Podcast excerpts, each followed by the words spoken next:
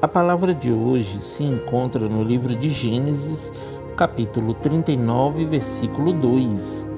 O Senhor Deus estava com José, que veio a ser homem próspero e estava na casa de seu dono egípcio. Olá, irmãos, a paz do Senhor esteja convosco. José ficou conhecido como o príncipe do Egito, e o Senhor estava com José.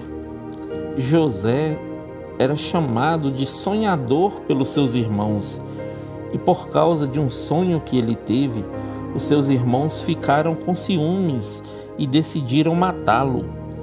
Porém, em um ato de misericórdia de um de seus irmãos, eles o venderam para os mercadores que passavam pelo deserto. E foi assim que José chegou ao Egito e se tornou mordomo na casa de Potifar.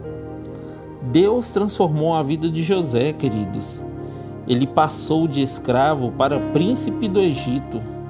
Abaixo de Potifar, José era a voz que todos obedeciam.